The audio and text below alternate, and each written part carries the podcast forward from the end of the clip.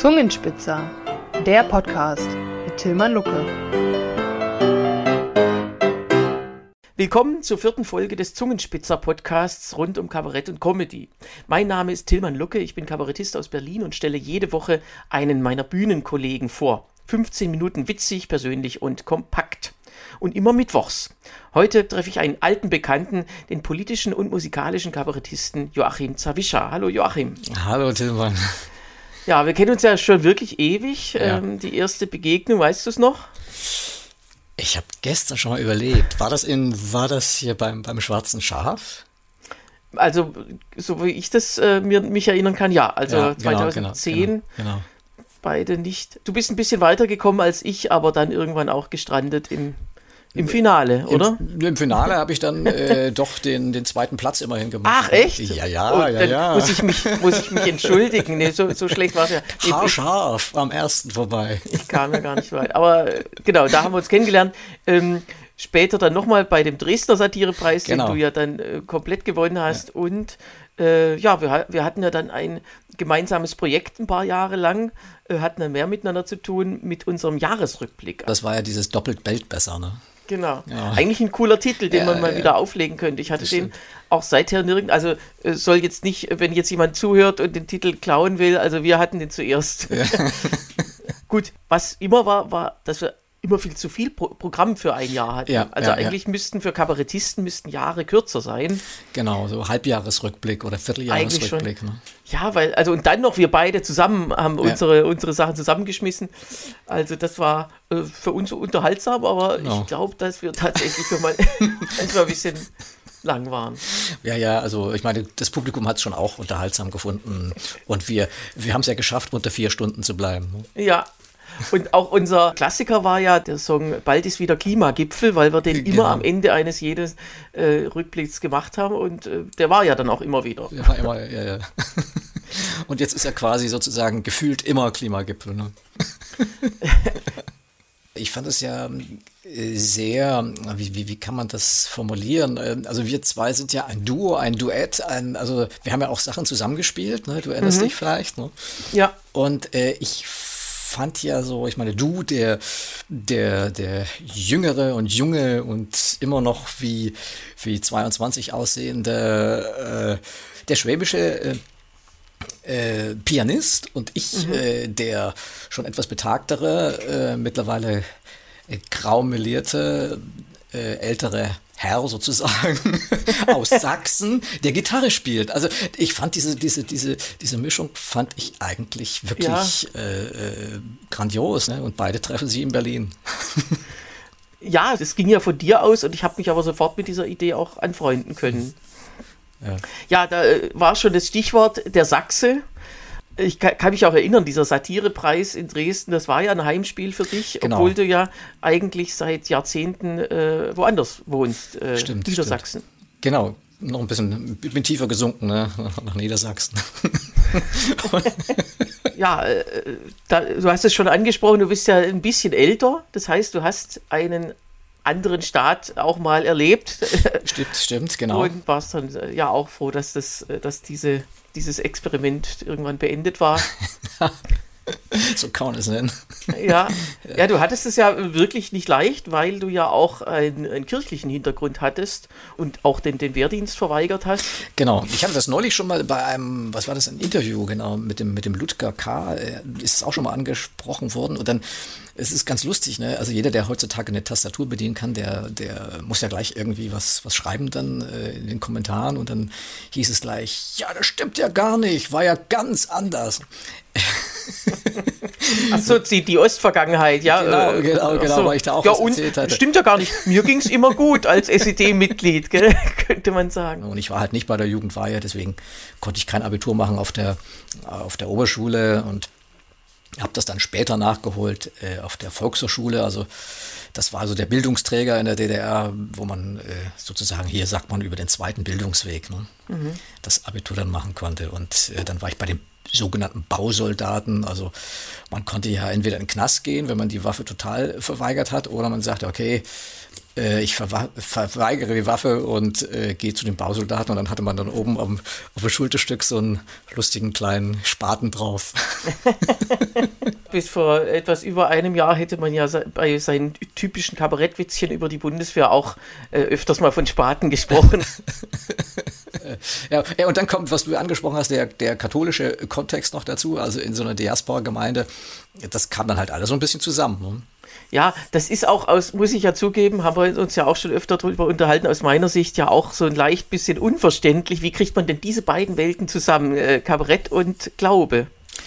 Äh, ach, da, da, da, da, irritierst du mich jetzt, weil ich dachte gerade andersrum, weil äh, ich kenne so viele Kabarettisten, äh, die äh, entweder Religionslehrer waren oder Religionspädagogik studiert haben oder Theologe sind. Also hier Matthias Bordowi zum Beispiel. Und ich glaube sogar Volker Pispers hat auch irgendwie äh, sowas in der Richtung gemacht, bevor er auf die Bühne ging. Also es gibt ja schon Zusammenhänge. Ne? Also das, äh, also zum einen ist ja ähm, der christliche Glaube, wenn man so nimmt, ist ja aus dem Judentum erstanden. Also einer unserer Professoren sagte ja immer, ne, wir sind nichts anderes als eine jüdische Sekte, die Christen. Mhm. Und, und, äh, und es gibt ja diesen, diesen äh, jüdischen Witz, diesen klassischen. Ne? Also das, der jüdische Witz ist ja eine Gattung.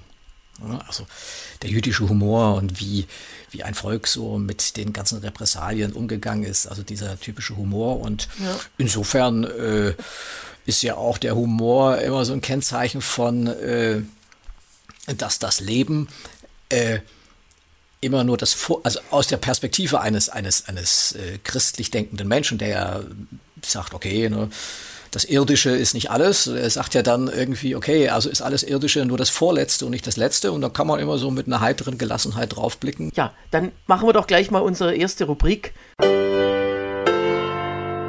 Alles schon erlebt wer so lange auf der Bühne steht wie du oder ich, der weiß, äh, irgendwann passiert ja alles und man hat alles mal abgehakt. Alle Pannen, alle Seltsamkeiten, die einem so begegnen, auf oder auch hinter der Bühne. Und da interessiert uns natürlich, was du mal erlebt hast und was du in, noch in Erinnerung hast. Was ich in Erinnerung habe, das sind schon, äh, also zwei Sachen fallen mir da ein.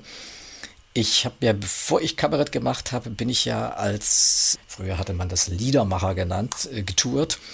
Und da hatte ich einen Auftritt äh, in, in, in Hamburg. Und da weiß ich noch, da ging es so drum bei der telefonischen Absprache, was, brauch, was brauchst denn du so? Ne? Sag ich, naja, was man halt braucht, äh, mit Gitarre und Gesang, also Mikrofon, äh, Licht und so weiter. Und äh, ja, haben wir alles da. Und dann bin ich da hingekommen und sagt, ja, hier ist Mikrofon und so, alles. Und dann war irgendwie so ein Mikrofon und zwei so Hamsterboxen als, als, als Lautsprecher. Brecher, ne? ich weiß nicht, wo sie die hergekramt hatten. Also ja, okay, hm, ja, passt schon. Und äh, Licht, das Licht haben wir auch und geht dann an den Lichtschalter und macht das Licht an, das Deckenlicht. und ich sage, nee, ich meine Scheinwerfer. Ach so, Scheinwerfer? Nee, Scheinwerfer haben wir keine. also das war so das eine, äh, was mich immer noch äh, zum Spunzeln bringt. Und als Kabarettist, das war ziemlich heftig, das war ziemlich am Anfang. Äh, das ging über irgendeine so Eventagentur. Äh, die wollten mich ähm, nach China vermitteln. Und äh, da, da, gibt es einmal im Jahr den sogenannten German Ball. Das heißt, dass äh, die Unternehmen, die in China ansässig sind, die treffen sich ein oder zweimal im Jahr in China. Äh, da gibt es einen Riesenball so mit also 600 Leute und da haben die natürlich auch ein Showprogramm. Und die haben tatsächlich eine, eine Showband aus Deutschland eingeflogen und äh, dann wollten sie einen politischen Kabarettisten. Und ich habe denen gesagt, ich glaube, das, das, das wollen die nicht wirklich. und nein, nein, doch, das wollen die wirklich. Und wir hatten letztes Jahr einen Bauchredner und jetzt wollen wir einen, einen also du musst auch nicht länger als zehn Minuten machen. Ja, und dann habe ich dann gesagt, okay, machst du halt äh, warum nicht? Ne? Kommst du mal nach China? Und äh, dann ging das halt los mit Visum beantragen und allem Pipapo. Und irgendwann stand ich dann dort, 600 Leute, und die machen ja so, wenn die sich unterhalten, ne? also ein, ein, ist ja so ein ganz hoher Geräuschpegel. Und dann kam äh, die Frau, die für mich verantwortlich war und sagte, naja, ich gehe dann auf die Bühne und dann kündige ich sie an. Das merken sie dann schon, dann wird es ruhiger und, äh, und dann machen sie ihr zehn Minuten und dann stehe ich hinter der Bühne und habe meinen Auftritt verpasst. Weil es wurde nicht ruhiger. sie, sie sagte, ich hörte nur meinen Namen, aber es blieb immer so laut und blieb so laut. Und bis sie dann nach hinten kam und dann bin ich vor auf die Bühne und es blieb immer noch so laut. Ja.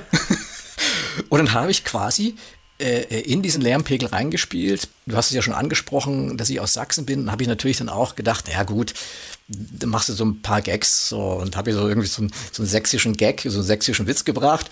Bin dann von der Bühne gegangen und dann hinterher gab es dann auch Essen und die Leute standen so und dann stehe ich dann da, ach ja, und wer sind Sie und wo kommen Sie her und was weiß ich? Und ich sage, ja, äh, ich bin äh, vorhin hier aufgetreten.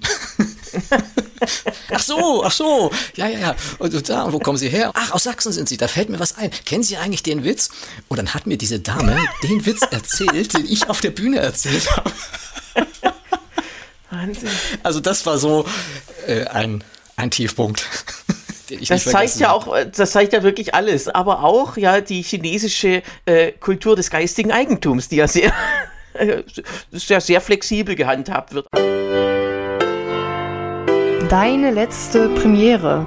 Äh, ja, äh, jeder erlebt ja dann doch in, im Alltag oder, oder im Beruf immer mal wieder was Neues. Und deswegen frage ich dich mal, was hast du zuletzt neu gemacht, neu erlebt? Ich habe einen Liederabend gemacht, also nur mit, mit Liedern zur Gitarre. Das ist etwas wieder Neues gewesen. Das habe ich ja vor meiner Kabarettkarriere schon mal gemacht und das habe ich mal wieder aufleben lassen. Du hast ja erst später dann mit Kabarett angefangen. Ja, ja, das stimmt wirklich, sp ziemlich spät. Also 2009, 2010 habe ich angefangen. Du warst ja auch in der Zeller Schule. In dieser, genau, genau. Ja, also für alle, die das nicht kennen, das ist, äh, wenn man wenn man Textdichter ist, also äh, nicht unbedingt Komponist, das kann man, ist, ist ja vieles auch in Personalunion, aber es geht wirklich um den Text. Dann kann man sich äh, dort in der Zählerschule jedes Jahr bewerben für einen Platz, für ein zweiwöchiges Seminar, bei dem man dann viel darüber lernt und auch vieles über sonstige ähm, äh, Aspekte dieses Jobs, über Selbstvermarktung und so weiter. Prokrastinationstipp.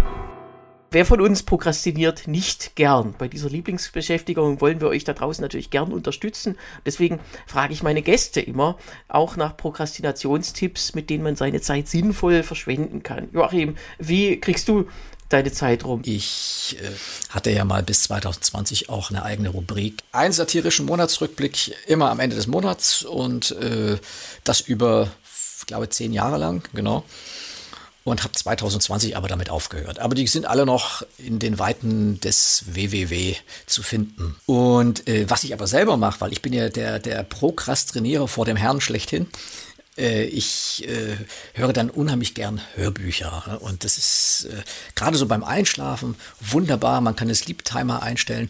Und für mich ist es eine, eine wundervolle Möglichkeit, sich zu bilden. Also das, äh, wovor man sich immer gedrückt hat in der Schule, also diese, diese Schinken, die man lesen musste. Deutsche Literatur, alleine schon Thomas Mann, wo dann so ein Satz mal eine Dreiviertelseite lang ist ne? und der man siebenmal lesen muss, bevor man ihn ein halbes Mal verstanden hat. Äh, und wenn man das dann aber vorgelesen bekommt, äh, dann noch von solchen genialen. Und ich werde jetzt dir auf den Kopf zu sagen, wer dein Lieblingssprecher ist, zum Beispiel für Thomas Mann, nämlich Gerd Westphal. Genau, genau. Also es ist brillant, weil dann, dann hört man das und denkt, aha, ja, jetzt verstehe ich das. Und das finde ich herrlich zum Prokrastinieren. Also mir das, mhm. mir das anzuhören und dadurch wirklich auch noch was zu lernen. Ja, ich verstehe das. Ich habe ja die ganzen äh, Thomas Mann Bücher auch mir von Gerd Westphal vorlesen lassen. Und ich kann mich erinnern, wo du Schule sagst, bei uns, ähm, unser Deutschlehrer hat die, die Bürgschaft, als wir die durchgenommen haben, uns auch äh, quasi äh, vorgespielt, man merkt sich ja nicht, wer das dann war, aber es war höchst, also die, die Stimme kam mir dann später ja. bekannt vor. Und man, als Schüler lacht man dann so ein bisschen, wenn Gerd Westphal bei der Bürgschaft dann selber über Stock und Stein rennt und selber sozusagen außer Puste kommt und so und fast gestorben ist am Ende.